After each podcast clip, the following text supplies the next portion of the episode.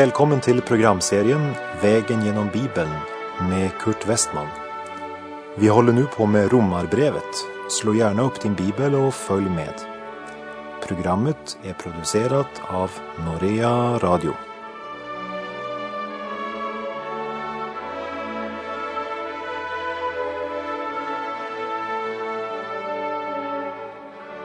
Vi avslutade förra programmet med att nämna att under Gamla testamentets tid skördade man ofta syndens konsekvens genast. Man blev direkt konfronterad med sin synd och straffad. Men efter att Kristus kom och försonade synden och uppstod igen så lever vi i nådens tid till dess Jesus återvänder eller tills du dör, beroende på vad som sker först. Det betyder inte att Gud ser mellan fingrarna med synden, men det betyder att straffet uppskjuts till domens dag. Romarbrevet 2, vers 5 sa Genom ditt hårda och obotfärdiga hjärta samlar du på dig vrede till vredens dag när Guds rättvisa dom uppenbaras.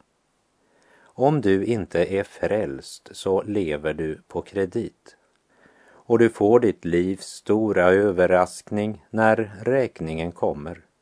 För då är det för sent att vända om. Därför kommer det att bli en överraskningens dag för dig när Guds vrede drabbar dig. Du bedrar dig själv om du inte inser att Gud genom sin godhet vill driva dig till omvändelse. Då förstår du inte mer av livet och verkligheten än lille Per. Låt mig få berätta för dig om honom. Lille Per var med en kamrat på butiken. Kamraten gick till en hylla och hämtade en slickepinne och en daim. Så gick han bort till handelsman vid kassan och visade fram vad han tagit och så sa han, jag tog det här. Det är okej, okay, sa mannen vid kassan. När de kom ut så sa Per, du betalade inte. Nej, sa kamraten. Men hur i all världen går det till, sa Per. Jag vet inte helt, sa kamraten som också var åtta år men mor har något som kallas för konto hos Larssons, vad det nu är. Men när jag köper lördagsgott så hämtar jag det bara, visar fram det och så kan jag gå. Utan att betala, sa lille Per. Ja, svarade kamraten. Det, det var fantastiskt, sa lille Per. Och så sprang han hem till mor och sa mamma, mamma, kan inte vi också få konto hos Larssons? Nej, sa mor. Jag tror inte det. Vi handlar kontant. Per kunde inte förstå varför mor inte var intresserad av att kunna handla så mycket man ville utan att behöva betala. Det var ju jättebra. När han träffar kamraten säger Per, du Lars, hur gick det till att ni fick sån där konto? Ja, det var lätt, svarade Lars. Jag gick bara med besked ifrån mor och frågade om vi kunde få en sån där blå bok på butiken för vår familj. Och så fick vi det. Oj, var det så lätt, sa lille Per. Som nu hade fått en tanke. Han kunde ju säga till handelsman att det var mor som hade sänt honom det var ju inte sant, men det visste ju inte handelsman. Så en tanke och du skördar en handling. Dagen efter så gick Per, lite nervös, in till handelsman Larsson. Eh, God dag Larsson.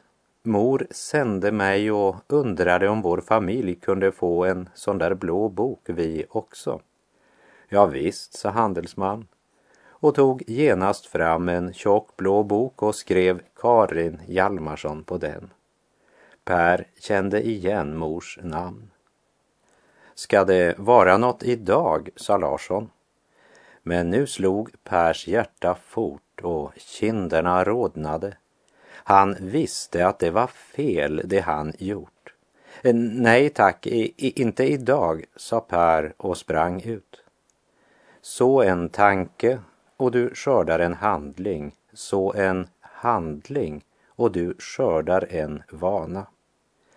Efter några dagar så gick Per till butiken, köpte en slickepinne och gick mycket nervöst fram till kassan. Jag tog den, sa han. Det är okej det, sa handlaren. Och Per sprang lättad ut. Det, det gick ju. Det fungerade. Nu följde några härliga dagar för Per, för det blev inte bara lördagsgott. Det blev måndagsgott, tisdagsgott och så vidare. Men så efter åtta dagar, då var månaden slut och räkningarna skickades ut. När Per kommer hem så står mor vid diskbänken och ser ut som ett åskmoln i ansiktet. Kom hit Per, sa hon.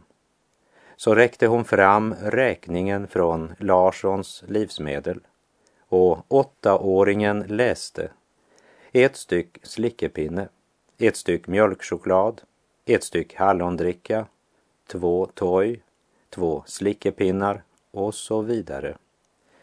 Per kände igen allt sammans. Oj, oj, sa Per. Det, det hade jag aldrig tänkt. Vad hade du aldrig tänkt, sa mor? Att, att det blev skrivet upp någonstans. Va, vad betyder det, mor? Jo, sa mor. Det betyder att vi måste betala. När far kommer hem på fredag så får han ordna upp både med handelsman och med dig. Per gick ut och grät. På vägen mötte han gamla Albin, en god vän. Och när Albin frågade varför Per grät, ja då berättade Per om sin lögn för handlaren och om sina affärer. Och jag, jag köpte så mycket, för man behövde ju inte betala. Tvärtom, sa Albin. Man betalar lite mera när man lever på kredit. Men så sa Albin, Per, om du lovar mig att aldrig mer handla på kredit så lovar jag att betala hela din skuld. Och så gick de tillsammans till handelsman och ordnade upp. När Pers far kom hem på fredag afton och tog Per med sig och gick till handlare Larsson och det var med bister ton han sa, jag har kommit för att betala Pers skuld. Och så räckte han fram räkningen till herr Larsson. Han tog räkningen och började bläddra i sin perm och så rev han räkningen och sa, den är inte giltig så bara glöm den. Inte giltig, sa Pers far. Nej, sa handlaren, för när jag sänder ut räkningar så sätter jag alltid en kopia av räkningen här i permen. Men det finns ingen kopia här så ni har ingen skuld. Far såg på Per och så sa han, så du är oskyldig du? Ja, svarade Per med hög och glad stämma. För Per hade mött någon som var villig att betala hans skuld. Och Per hade tagit emot erbjudandet. Så nu var Per skuldfri. Kära vän som lyssnar just nu. Inte använd Guds tålamod, godhet och långmodighet till att samla på dig vrede genom att leva på andlig kredit, som det stod i Romarbrevet 2.5. För dina synder är registrerade, det kan du lita på. Och nu önskar Jesus att få ta över din skuld han vill betala och utplåna alla dina synder och missgärningar innan räkningen kommer och du står inför domaren. Romarbrevet 2, vers 5 ropar till dig. Inte bedra dig själv. Inte lev på kredit. Inte missbruka Guds godhet och tålamod. Samla inte ihop vrede till vredens dag utan omvänd dig och tro. Romarbrevet 2.5 varnar oss för att missbruka Guds tålamod och godhet till att leva på andlig kredit och så gå evigt förlorade. Genom ditt hårda och obotfärdiga hjärta samlar du på dig vrede till vredens dag, när Guds rättvisa dom uppenbaras. Samla inte på dig vrede, för skulden är långt större än dina tillgångar. Och du kommer att krävas intill sista öret. Nådens tid betyder inte att Gud ser mellan fingrarna med dina synder, men det betyder att du som ännu lever har tid och möjlighet att vända dig till Gud.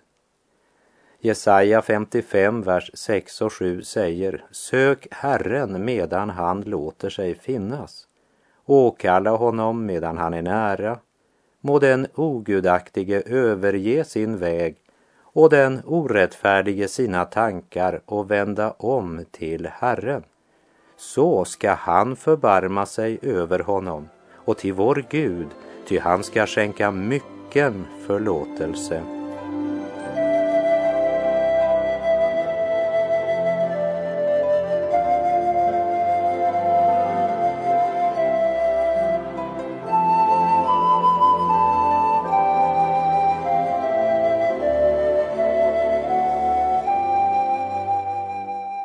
Den största synd du kan göra är att förkasta Kristus.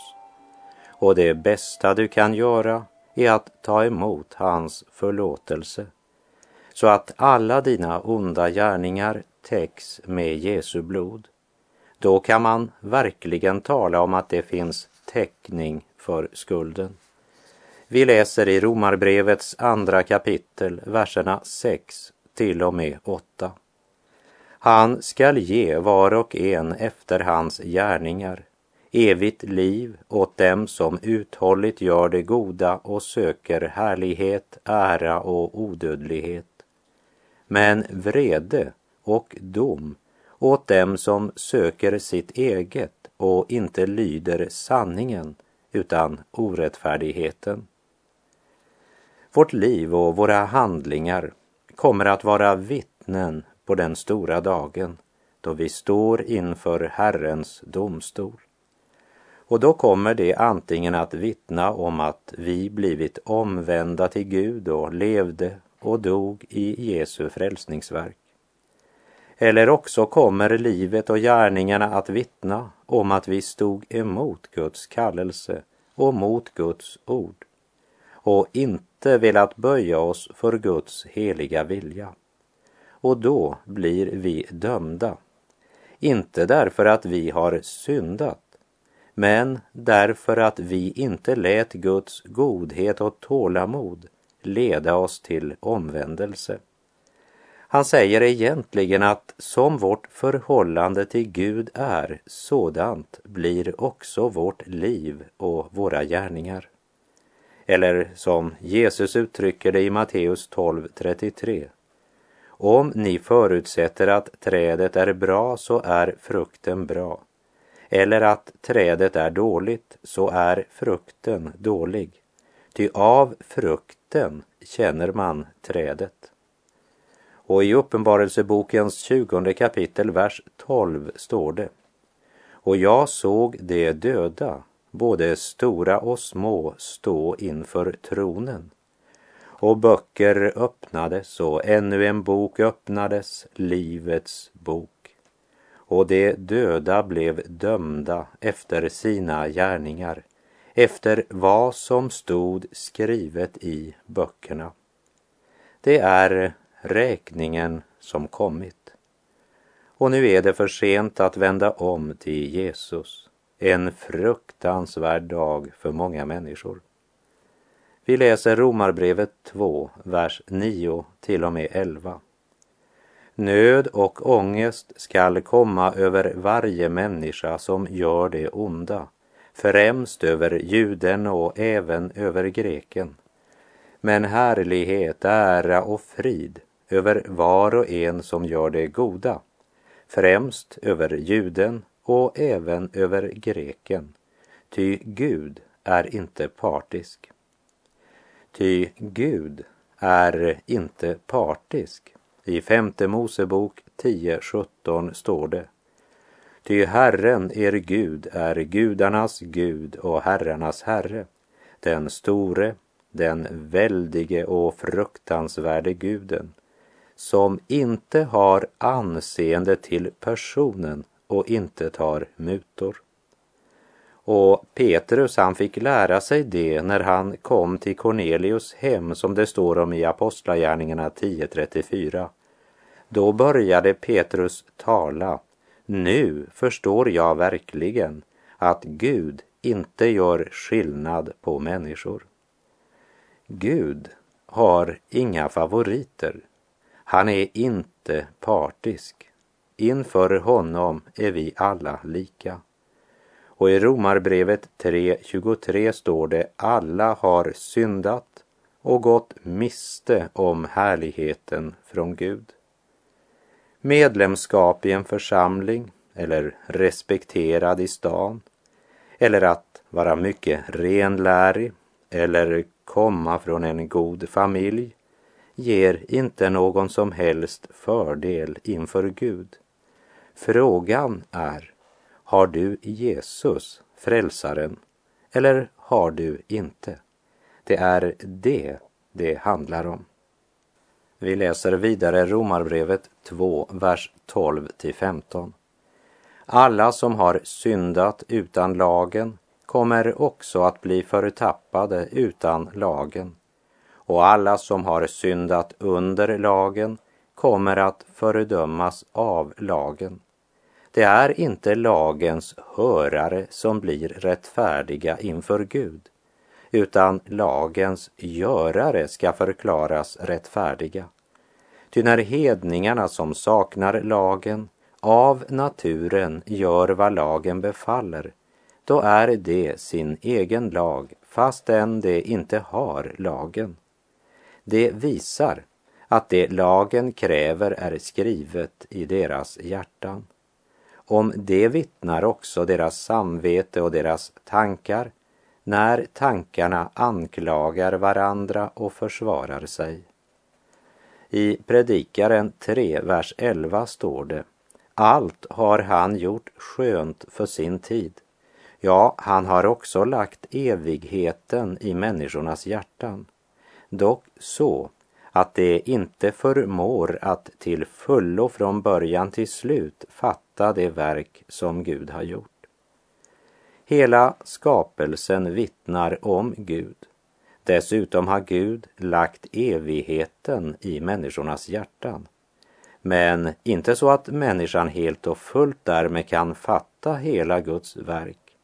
Men hon har en inre visshet om att hon måste avlägga räkenskap för sitt liv. Människan har från skaparen fått ett inbyggt inre medvetande om vad som är rätt och fel, sanning och lögn. En naturlig norm att leva efter. Men människan är inte trogen mot det naturliga ljuset utan väljer synden. Och synden, den fördunklar och förblindar. Och lägg märke till att det står inte att lagen är skriven i hedningarnas hjärtan, utan det står att det som lagen kräver är skrivet i deras hjärtan. För att få lagen skriven i sitt hjärta är ju detsamma som att bli född på nytt. Och vi ska komma tillbaka till det när vi kommer till kapitel 3. Här ska vi bara konstatera att Gud här talar om det medfödda, naturliga medvetandet om gott och ont, det vill säga samvetet.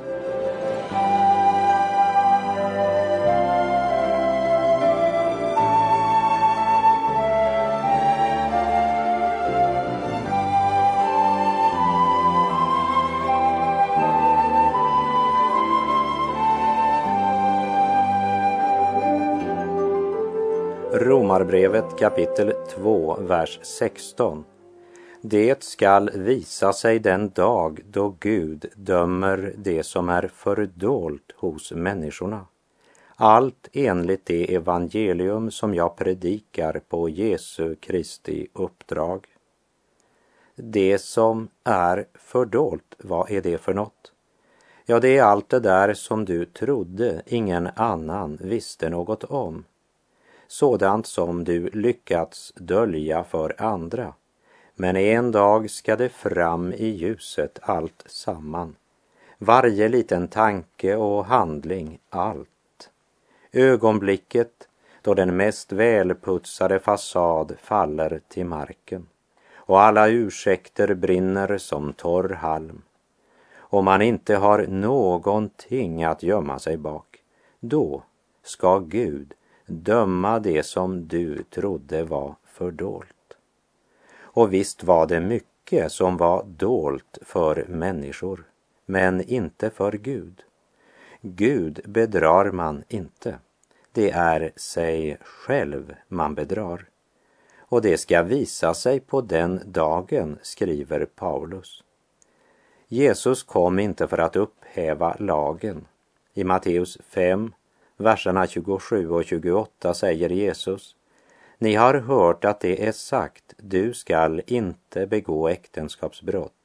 Jag säger er, var och en som med begär ser på en kvinna har redan begått äktenskapsbrott med henne i sitt hjärta. Redan i sandlådan kan vi märka syndafallet när ett barn griper om den lilla bilen och säger du får inte röra den för den är min. I det lilla häftet Lär känna den verkliga kärleken.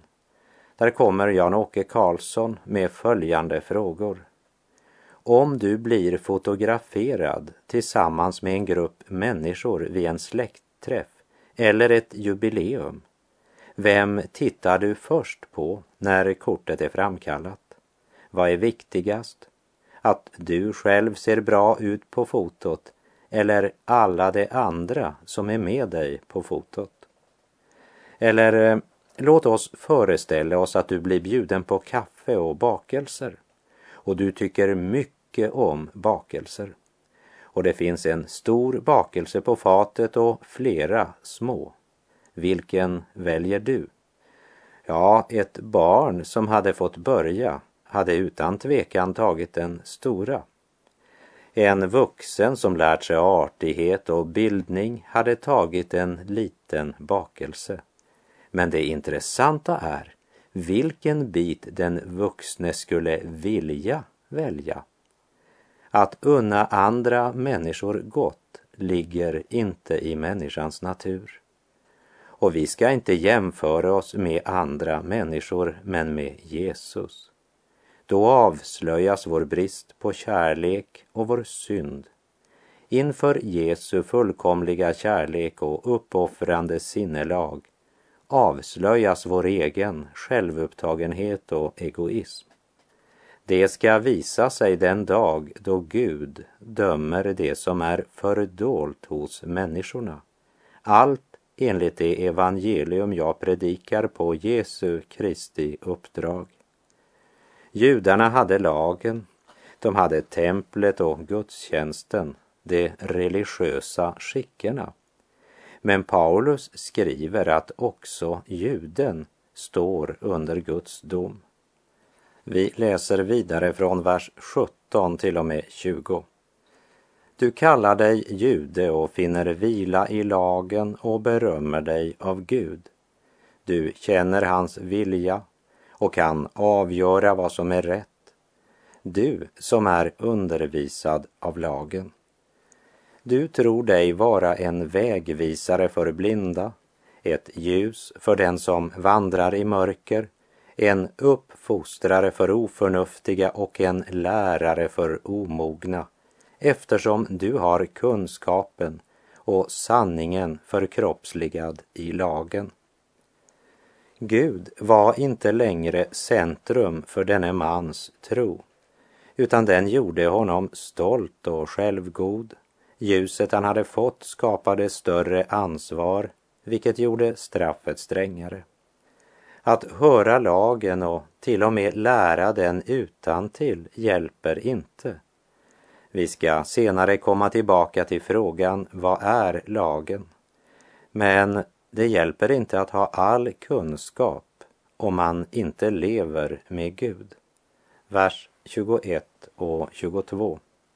Du som undervisar andra, du lär inte dig själv. Du som predikar att man inte ska stjäla, du stjäl. Du som säger att man inte ska begå äktenskapsbrott, du begår äktenskapsbrott. Du som avskyr avgudarna, du drar dig inte för att plundra dem. Paulus nämner här tre gemensamma synder. Det första orättfärdighet, det vill säga synd mot andra. Det andra omoral, synd mot sig själv. Och det tredje avgudsdyrkan, synd mot Gud.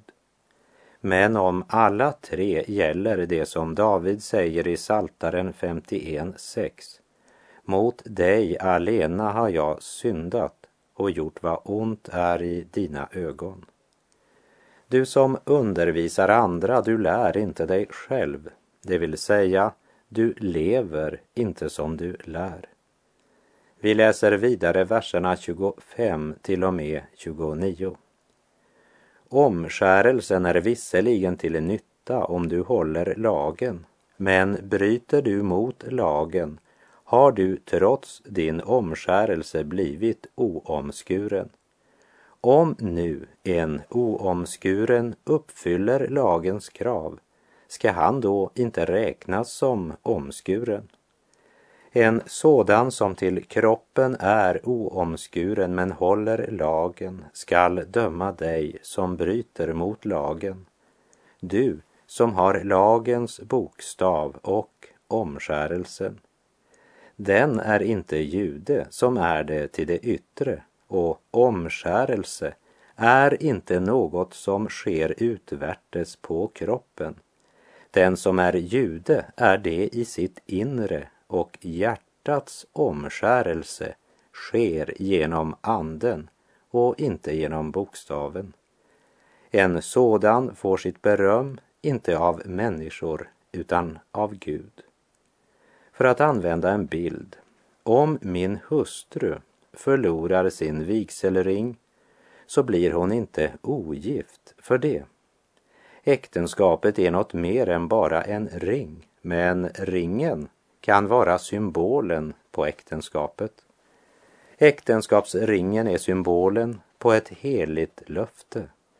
Men att vara otrogen och allt vad det står för gör ringen till en vanära. Vad Paulus här säger är att omskärelsen borde stå för något.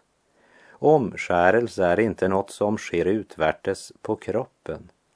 Hjärtats omskärelse sker genom anden. Och där det är ande och liv får de yttre symbolerna verkligen mening och blir ett vittnesbörd om Guds godhet.